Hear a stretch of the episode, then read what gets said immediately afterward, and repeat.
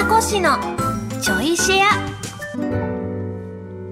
皆さんどうも、小松美香子です。この番組は文化放送で毎週土曜日の25時30分からお送りしている小松美香子のサンデーシェアナイトの後、ちょいとだけおまけでお送りするポッドキャスト番組でございます。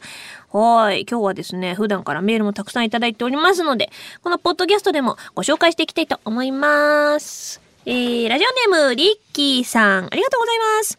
みかごしさん、おはこんはらちゃおうおはこんはらちゃお うほげもやってるね。12月になりましたね、えー昨年まではお肉とケーキを買ってましたが、今年のクリスマスケーキは手作りにしようかなと思ってます。おー、すごい。みかごしさんは手作りケーキを作ったことはありますか？また好きなケーキはありますか？あー、なるほど。手作りね。偉いね。ケーキはなかなかやらんぞ。えっとね、手作りケーキはね、うん、簡単なやつで言えば、チーズケーキとか、シフォンケーキえー、あとパイ系かなタルトはないかなタルトやったっけないや、タルトはやってないですね。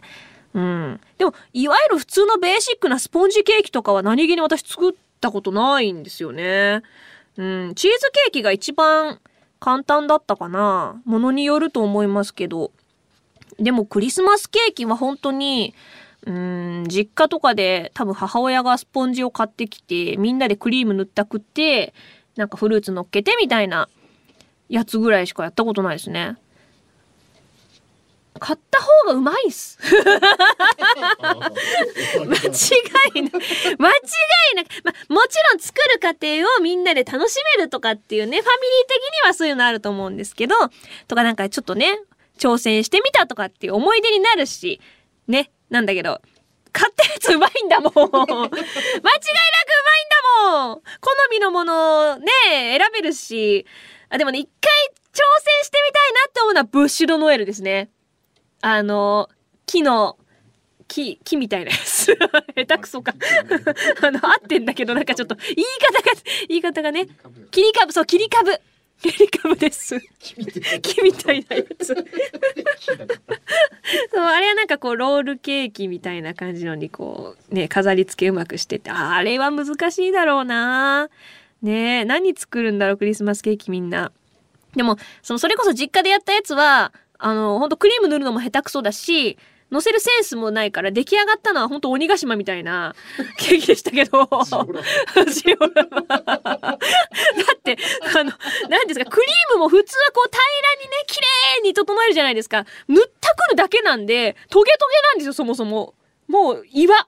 で、いちごの乗せ方もなんかもう、とりあえず乗せろーって感じだったから生やしてるだけだし、もう、な、クリスマス感どこっていうね、感じだった。まあそれはそれでね、楽しかったですけどね。はい。個人的に好きなケーキはね、うーん、シフォンケーキが好きですね。あ、でもタルトも好きですね。あとなんだろうな。あの、モンブランも好きですね。何でも好きだな、うん。チョコケーキ好きですね。オペラとかね、好きですよ。あとなんだろう。あのーあの、大体かぼちゃと栗とか芋とか使ってた私大体好きです。うん。かぼちゃ芋栗チョコ。はい。が好きです。買います。えラジオネーム、おーいグリーンスムージーさん。ありがとうございます。みかこしこんばんは。こんばんは。えー青島めぐちゃんの YouTube が更新されていたので早速見ました。あら、ありがとう。えー今回はめぐちゃんに会える場所を紹介ということで、パネルやポスター、お土産などを置いている場所を紹介されていました。えー、島市の賢島パークホテルみちこさんや、えー鳥羽市のパトロー、パールロード、鳥羽展望台、三河市の故郷の桑名の多度大社でも一緒に記念撮影できるので、ぜひ行ってみたいです。素敵な景色や美味しそうなグルメも初めて知ったので、のんびり観光してみたいです。わありがとうございます。いいな、私も行きたいな。三重、全然帰、今年帰ってないですね。帰ってない。えっと、イベントで、名古屋、てか愛知県までは行きましたが、そっから先に 行けてない。行けてないのよ。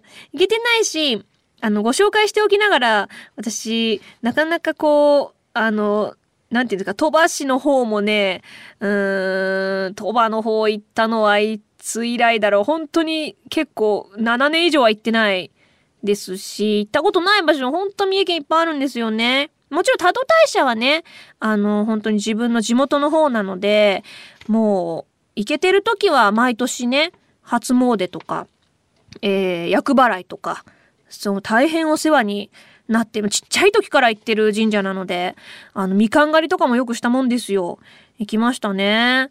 そうなの。うわあとね、そう、あの動画内で、夫婦岩の話もしてたと思うんですけど、ツイッターでもね、ちょこっと触れたんですけど、あの、昔、母親と一緒に、うんと、三重県のその、夫婦岩の方とか見たり、鳥羽の方行ったりとか、それ以来なのかな行ったことがあったんですよ。その時に夫婦岩の近くで、伊勢うどんパンってのが売ってて、それをね、買って食べた思い出があるんですけど、もう伊勢うどんパンっていう衝撃があったんですよ。焼きそばパンみたいなイメージだったんですけど、私が買ったやつは、なんか、あのー、いわゆる焼きそばパンってロールパンに挟んであるじゃないですか。でも伊勢うどんパンは、いわゆる肉まんみたいな感じの真っ白なパンの中に、あの、伊勢うどんが入ってるんです。味がついてる。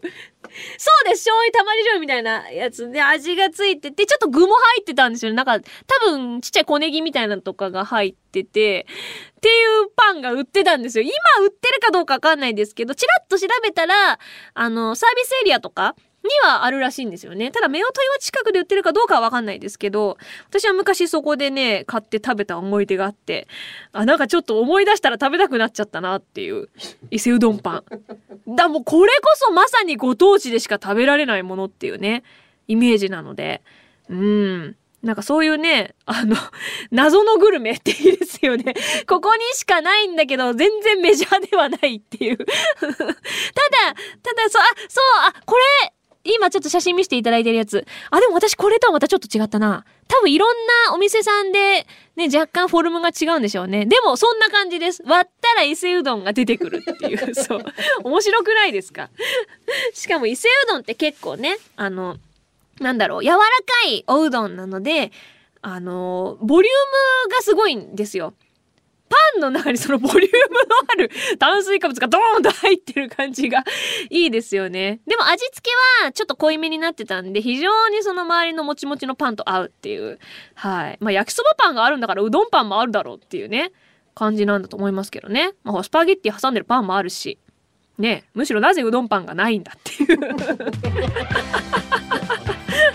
ねまあきっと年末非常に混み合ってくると思いますけどもぜひぜひ三重県ね来られる方お近くの方とかね素敵な場所いっぱいあるのでぜひぜひ私の声担当してる青島めぐちゃんにも会いに行ってください。お願いします。ということでこのちょいシェアもお別れのお時間となりました。改めて小松美香子のサンデーシェアナイトの本放送は文化放送地上波で毎週土曜25時30分からです。ラジコでは1週間タイムフリーで聞くこともできますのでぜひこちらもご利用ください。それではまた次回ちょいとだけこの番組にもお付き合いください。お相手は小松美香子でした。